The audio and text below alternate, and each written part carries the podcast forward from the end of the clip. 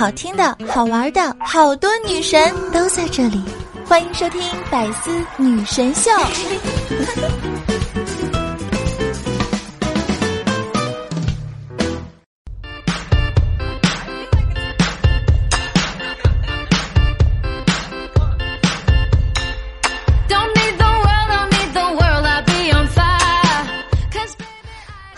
亲爱的小妖精，大家好！那欢迎收听今天的《百思女神秀》，我依旧是那个在深山修炼千年、包治百病的板蓝根，谢谢夏晨瑶。知道为什么假期那么的短暂吗？因为假期是没有上午的。知道为什么上班的时间永远都是那么的漫长吗？因为它不但有上午，还有早上。今天呢是国庆长假的最后一天了，大家要珍惜哦。说实话，我还是挺羡慕你们的，毕竟啊，你们还有固定的节假日，而夏夏呢，夏夏每天都是节假日。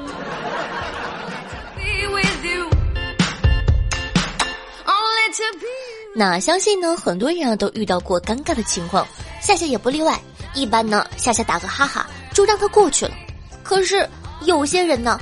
偏偏要强行化解尴尬，气氛呢就变得更尴尬了。譬如说昨天晚上，夏夏呢和狗子去看电影，安利一下缝纫机乐队，真的蛮好笑的。散场之后呢，狗子要上厕所，女厕大家懂的，人太多了，狗子等了半天，难受的不行，终于到他了。刚进去就听到砰的一声，吓我一哆嗦。可能呢，狗子觉得很尴尬。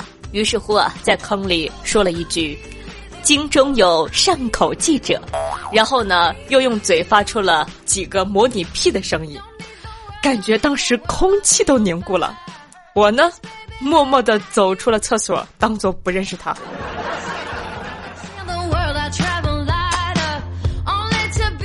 我还记得第一次呢跟狗姐见面的时候，大家都很尴尬，毕竟网友对吧？网上跟现实感觉。总是会有点别扭的。狗子呢穿着一个丝质的低胸长裙，你狗姐大都见过，肤白貌美，就是平了一点儿。我就跟他说：“狗姐你好漂亮呀，就是胸平了点儿，垫个胸垫就完美多了。”狗姐呢害羞的微微脸红，跟我说道：“啊，我垫了，我本来就很平。”我一听有点尴尬，对吧？我呢脑中迅速转了无数个圈儿。有些尴尬的说：“啊，那就垫两个吗？”狗姐好像眼圈也有点红了，轻声说道：“我，我就是垫了两个。”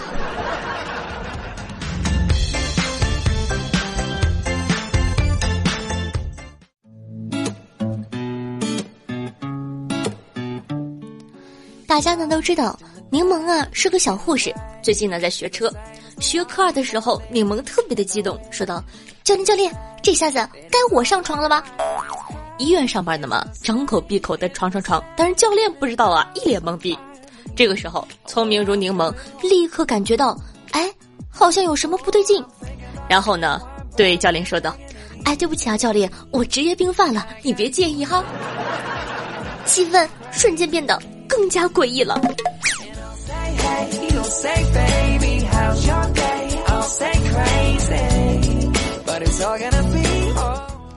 接下来呢，教大家一个防止捉奸的好办法。说呀，一个少妇呢给情人打电话说：“哎，喂，你把车子呀停在我老公的车位上，留个电话写在上面，写上有事打电话。”一个小时后啊，少妇的老公回来了，按照留下的电话打过去。啊，你好啊，你的车子这个停在我的车位上，麻烦你挪一下呗，好吧？关掉免提，少妇说：“快走，我老公回来了。”与君共勉，好吗？祝你，呃，祝你看好你老婆。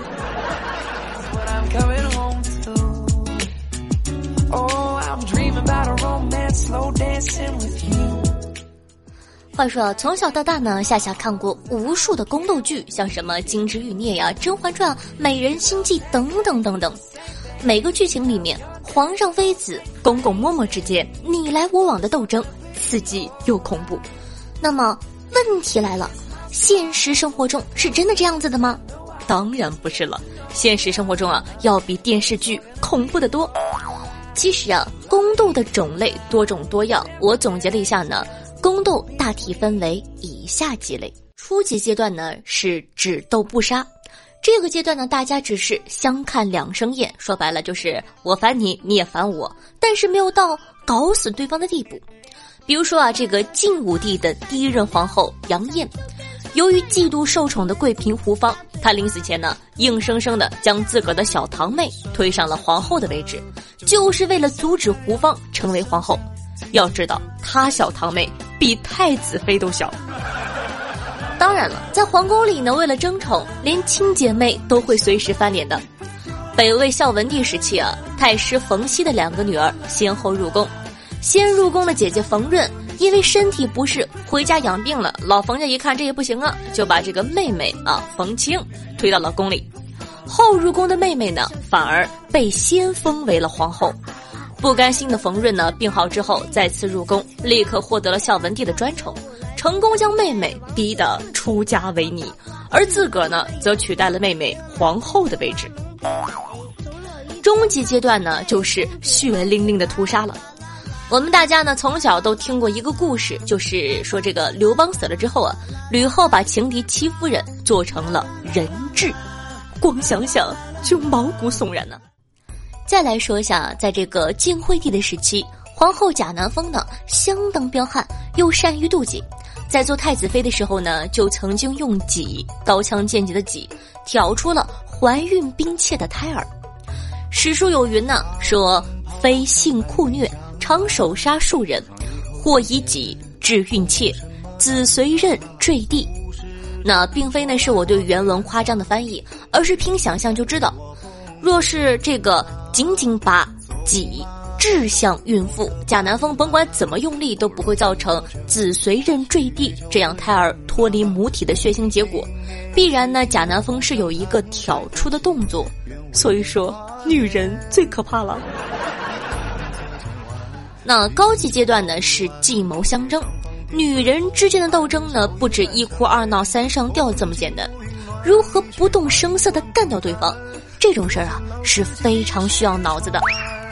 说袁术得到国色美人冯氏后，后宫众女呢便一起忠告冯氏，称袁术呢欣赏有节制的人，劝他平时呢要多哭泣自己国破家亡的处境。后来呢，大家将冯氏绞杀吊在厕所里，袁术一点都不怀疑，真当冯氏是因为国破家亡而自杀的。看见了吗？敌人的敌人就是朋友。女人做起大事来，真的不拘小节。再来说个大家都知道的，这看过《芈月传》的都知道，楚怀王时期呢，魏王送进楚国后宫一个绝色的美女，就宠姬郑袖知道后啊，不但不嫉妒。还待她特别的好，郑袖告诉他，楚王不喜欢他的鼻子。于是乎啊，魏姬每次见到楚王都掩着鼻子。楚王不解，前来问郑袖。这个时候，郑袖说：“哎，怕是嫌大王体臭呢。”于是乎，楚王一气之下将魏姬的鼻子割掉了。怎么样，都是套路。总之呢，电视剧里的内容很多时候呢都是作者自个歪歪的。不过，偶尔呢，电视剧也有夸大的情节，比如说打胎。电视剧里呢，常常有这样的情节，说这个后宫的妃嫔们一个接一个的流产。其实啊，事实上打胎是个小概率的事件。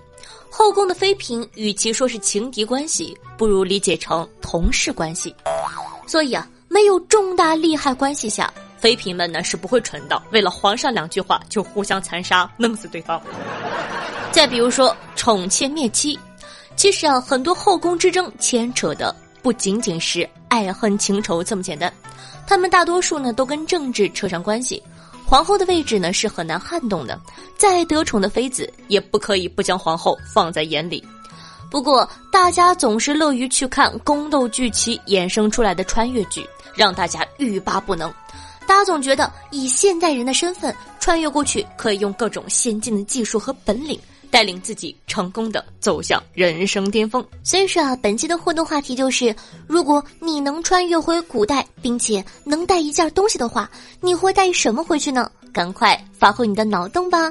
记得在下方给夏夏留言，说不定下期你的留言就能和夏夏一起上节目了呢。多么美丽的一颗心。嗨，欢迎回来！您正在收听到的是《百思女神秀》，我是夏霞霞陈瑶。那你喜欢我的节目吗？你想收听到更多好听好玩的节目的话呢？在这里，夏夏推荐大家关注一下我的个人专辑，名字叫做《女王有药》。重要的事情说三遍：女王有药，女王有药。想知道我到底有什么药吗？想知道我为什么自称是在深山修炼千年、包治百病的板蓝根吗？记得一定要去订阅一下我的个人专辑，感谢大家的支持。好，那喜欢夏同学可以关注一下我的公众微信号夏春瑶，新浪微博主播夏春瑶，以及能够下下现场互动的 QQ 群四五零九幺六二四幺四五零九幺六二四幺。在收听节目的同时，记得点赞、评论、赞助、转发，做一个爱夏夏的好少年。今天的射门任务你完成了吗？干净的衣服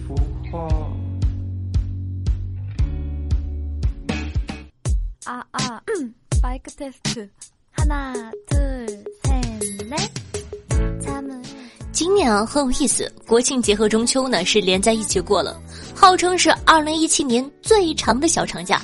也就是说呢，这个十月份连休八天，只上十七天班就像我们不记得是谁开始黑薛之谦一样，也不知道呢从何时开始啊，一到中秋，五仁月饼就躲在角落里瑟瑟发抖。强制成为话题担当， 不论呢多少人黑他，觉得他入口即噎死，我们都必须承认啊，五仁月饼呢是时代的产物，是无可替代的，就像春晚上的年夜饭，火车上的啤酒饮料方便面。五仁月饼呢从出生到如今，像极了我们起起落落落落落的人生，他需要做出一些行动，让自己呢在月饼界保有一席之地，力挽狂澜。于是乎，他推出了十人月饼。不仅呢数字比五人大，个头都是普通月饼的四到六倍，寓意也好，十全十美。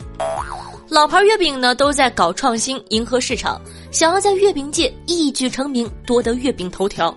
没有历史背景，不走寻常路，口味猎奇才是王道啊！于是乎啊，各式奇葩月饼将齐聚上演中秋大戏。我比五仁儿更难吃。首先呢是经典中式菜系月饼，代表作韭菜鸡蛋月饼。是的，你没有听错，这个月饼呢充分的将韭菜和鸡蛋的精髓融入其中，吃一口，满嘴生香。特别是在啪啪啪前来一个，可以说是非常壮阳了。含泪吃完，并且挑了挑牙缝里的菜叶儿。再来说这个是今年我才看到的辣子鸡月饼，这绝对是重庆人的发明啊！完美的把辣子鸡揉进了面团里，分分钟就能尝到妈妈的味道。不知道明年会不会发明火锅月饼？为什么我还有一丝小期待呢？再来说啊，菊花普洱茶月饼，咬一口，然后喝一口热水，嘴里立马泡出一壶茶，茶壶都省了。接下来呢，再探讨一下创新西餐菜系月饼。那就现在通货膨胀的水平，吃顿西餐至少得心疼一阵子呢。那还不如吃月饼。比如这款法式风味的奶酥松露鹅肝月饼，听这名字，你是否感觉到大洋彼岸米其林三星大厨的气息呢？今年啊，夏夏吃的最扯的月饼就是芝士大虾月饼了。你见过拔丝地瓜？你见过拔丝的披萨？你见过拔丝的月饼吗？再来说一下这个乱七八糟系列的月饼，就连休闲工具啊都能做成月饼。譬如说象棋月饼，一盒月饼一副象棋，吃饱喝足，想要休闲一下，下下象棋可还行？有人将你没关系，你就把它吃掉呗，有什么大不了的？再譬如说麻将月饼，叫上小伙伴打场麻将。下家再想吃你的牌，你就直接把它塞到下家的嘴里，呛死他。有人说，为啥不做成扑克月饼呢？呃，我想大概是不方便吧。那这个中秋你有没有吃到什么奇葩的月饼呢？记得来跟大家分享一下吧。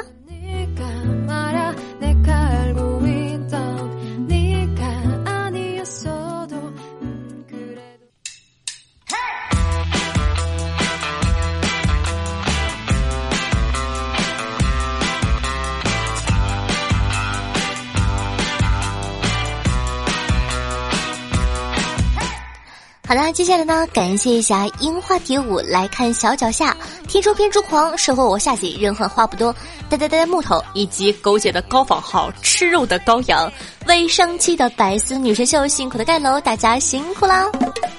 上期呢，夏夏有问过你都见识过哪些特别毒的毒鸡汤呢？听众朋友，我们终将逝去的青春说道，今天呢，听到一篇醍醐灌顶的顶级毒鸡汤。一把金钥匙插进一把普通的锁里，怎么打都打不开。后来呢，来了一把铁钥匙，一下就打开了。铁钥匙对金钥匙说：“你知道为什么打不开吗？因为我才是原配，无论你出身多高贵，你都得不到他的心。”金钥匙说：“哎，你有病吧？我就是没事捅着玩我要他心干嘛？”听众朋友参与说。不管你正在做什么，都应该全心全意，不逼自己一次。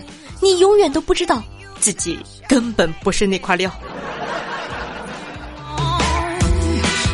听众朋友，社会二哈哥说：“上帝为你关上一扇门，还会为你钉死一扇窗。”一看就是个贴心的好上帝呢。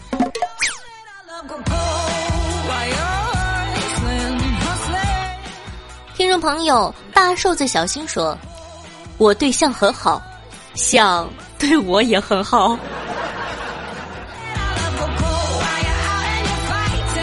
听众朋友，爽爽好夏日说：“虽然你知道自个又丑又矮又穷又胖，但是至少你的判断是正确的呀。”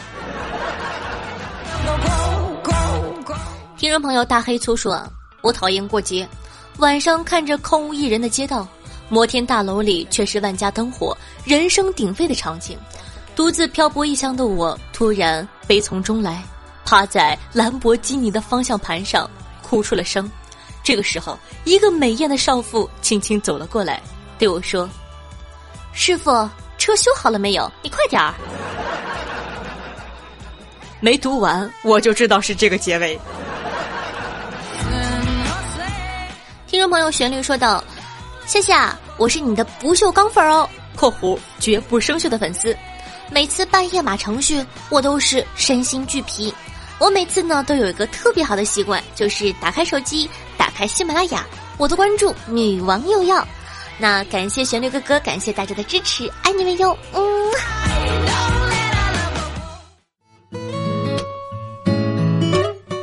听众朋友初心说，夏夏。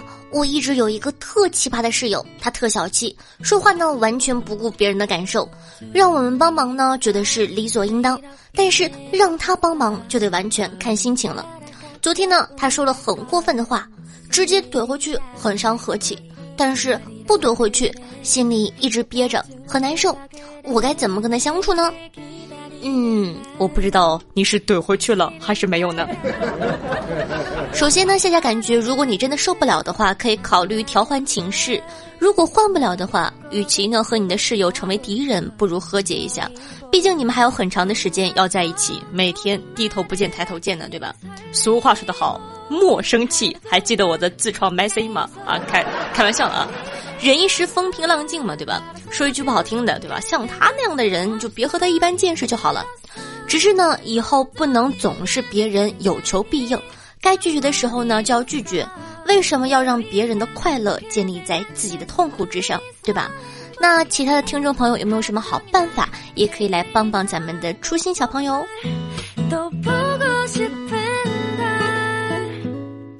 听众朋友放弃治疗了，说道：“夏夏，如果受到了挫折该怎么办呢？嗯，如果说我受到了挫折呢，我可能会先难过一会儿，然后呢打两盘撸啊撸放松一下，让自己不要想这个事情，然后呢去洗一个澡，然后舒舒服服的睡上一觉。第二天早上起来之后再想怎么样去解决它？我感觉面对挫折，如果说你一味的逃避，肯定是没有任何用的。所以说，你要迎难直上，打破自己。这样的话呢，我相信你的未来一定会变得更好哟。听众朋友杜蕾斯说，听了你那么多期节目，从去年开始接触喜马拉雅，无意间呢点进了你的节目，就一直离不开了。好喜欢你多变的声音，虽然有的时候偶尔有点污，不过会一直默默支持你的。那还是那句话，感谢大家一直以来对我的喜爱和支持，保全了老铁。不过我哪有污？我明明是一个纯洁的不要不要的可绿色可绿色的小姑娘。哼。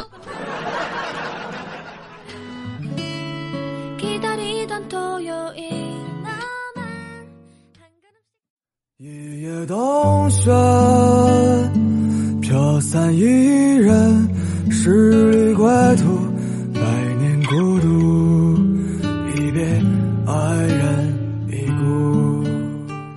有人说民谣不会火，因为没有那么多人孤独，没有那么多故事，没有那么多泪水。想起大学的时候，自己呢对着前女友的照片发呆。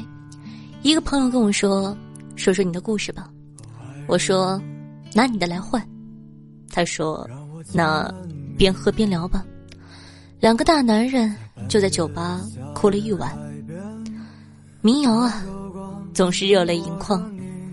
我还好啊，我还好啊，但却不知不觉流了泪。相顾不言。阴天已朦胧。一首歌，一个故事。嗨，大家好，我是夏夏夏春瑶。还是那句话，喜欢我节目的话呢，记得去搜索一下我的个人专辑，名字叫做《女王有药》，希望大家多多支持。同样呢，喜欢夏同学可以关注一下我的新浪微博主播夏春瑶，公众微信号夏春瑶，以及能和夏夏现场互动的 QQ 群。四五零九幺六二四幺，四五零九幺六二四幺。那每周在喜马拉雅呢，还有夏夏的现场直播活动，二四七晚上的八点钟，希望大家多多支持。好了，以上呢就是本期节目的所有内容了，咱们下期再见，拜拜。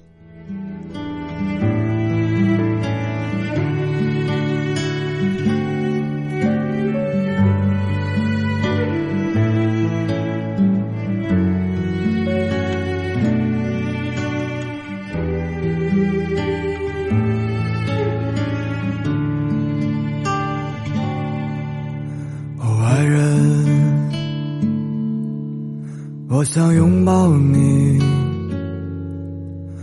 在吻过你的海边，去寻找消失的你。寂静中睡去，孤独中清醒，泪上春阳心满上，一夜冬雪。飘散一人，十里归途，百年孤独，一别爱人已故，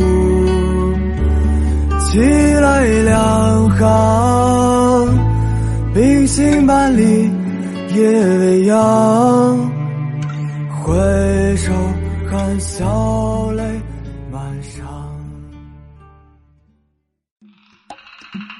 更多精彩内容，请关注喜马拉雅 APP《百思女神秀》。呵呵。